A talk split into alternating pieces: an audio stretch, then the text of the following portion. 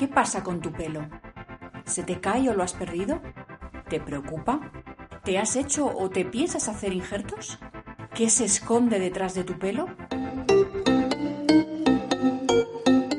Soy Ana Belén Blázquez, tricóloga especialista en recuperación capilar, y quiero darte la bienvenida al podcast Tu pelo habla de ti, y darte las gracias por compartir conmigo este ratito. En este espacio compartiremos información sobre el cabello, consejos sobre cómo cuidarlo, tendremos testimonios, entrevistas muy interesantes y por supuesto hablaremos de vuestras inquietudes. Al fin y al cabo, sois vosotras y vosotros quienes nos exponéis vuestras dudas, que al final serán seguramente las dudas e inquietudes de muchos y de muchas. Así que sin más, comenzamos.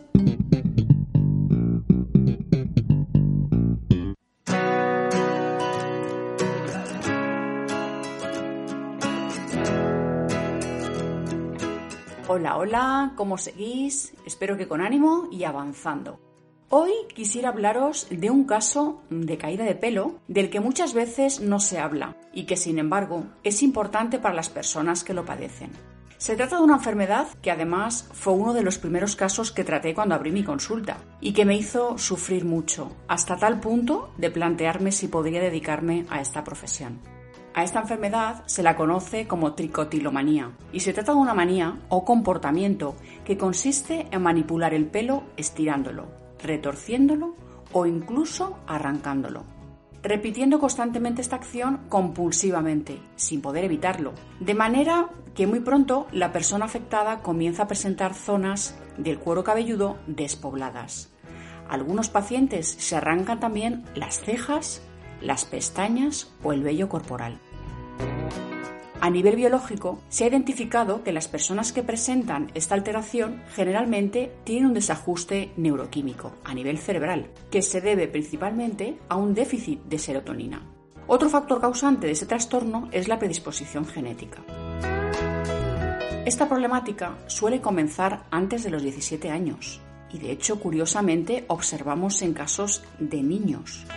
El cabello puede perderse con parches redondos o a lo largo del cuero cabelludo, lo que causa un efecto de apariencia desigual.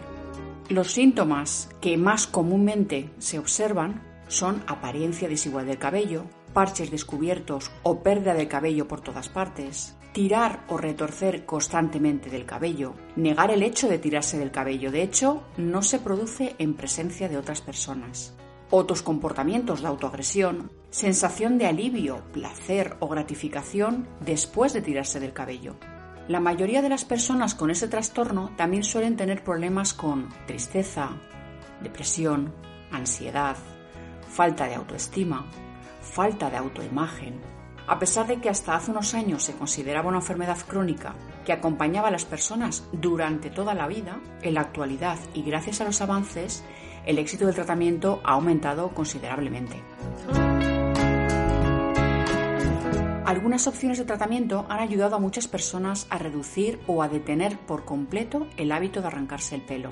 Los tipos de terapia que pueden ser útiles para tratar la tricotilomanía incluyen terapia de inversión del hábito, es decir, esta terapia te ayuda a reconocer las situaciones por las que tiendes a arrancarte el pelo y cómo sustituir este hábito con otras conductas. Por ejemplo, puedes cerrar los puños por un momento para detener tu impulso o dirigir la mano a tu oreja en lugar de llevarla al pelo. Con terapia cognitiva, esa terapia puede ayudarte a identificar y examinar creencias distorsionadas que puedas tener sobre arrancarte el pelo. Otra terapia de aceptación y compromiso. Esta terapia puede ayudarte a aprender a aceptar tus impulsos de arrancarte el pelo sin tener que actuar de acuerdo a ellos. Las terapias que ayudan con otros trastornos de salud mental que con frecuencia están asociados con la tricotilomanía, como la depresión, la ansiedad o el abuso de sustancias, pueden ser también una parte importante del tratamiento.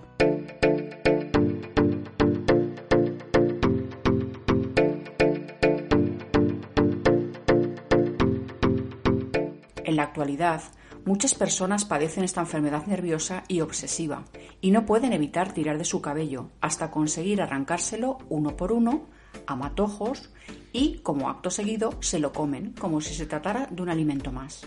Esta ingesta de cabello produce otra enfermedad llamada síndrome de Rapunzel, que llevan a obstrucción intestinal producida por una bola de pelo. Hoy quiero ofrecerte algunos consejos que te ayudarán a prevenir y detectar la tricotilomanía. Observa tus comportamientos. ¿Con qué frecuencia te tocas el pelo e incluso lo arrancas? Observa tus emociones. ¿Qué emoción sientes cuando aparece el impulso de arrancarte el pelo? Sé consciente de la dificultad que tienes de no ceder a tu impulso. ¿Puedes controlarlo? Procura detectar las situaciones que te generan un alto nivel de estrés. Si compruebas que tus nervios se aplacan tras haberte arrancado el pelo y que esta conducta se repite, acude a un experto que determine si tienes que preocuparte o no por ello. Cuando sientas un irrefrenable impulso para tirarte del pelo, intenta distraerte realizando otras actividades, a ser posible que impliquen el uso de las manos. Si tus familiares o amigos empiezan a estar preocupados por tu imagen o por la aparición de zonas sin cabello, acude al especialista. Si observas que empiezas a perder pelo, sobre todo en una zona específica del cuerpo o la cabeza, acude a un especialista para que busque las causas y pueda establecer el tratamiento adecuado.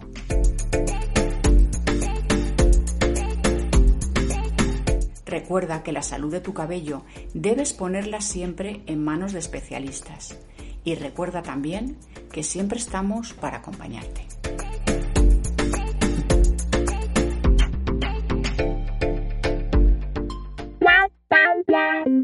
Recuerda, si tienes un problema capilar, no debes preocuparte, debes ocuparte porque ocupándonos avanzamos a saber algo más de nosotros.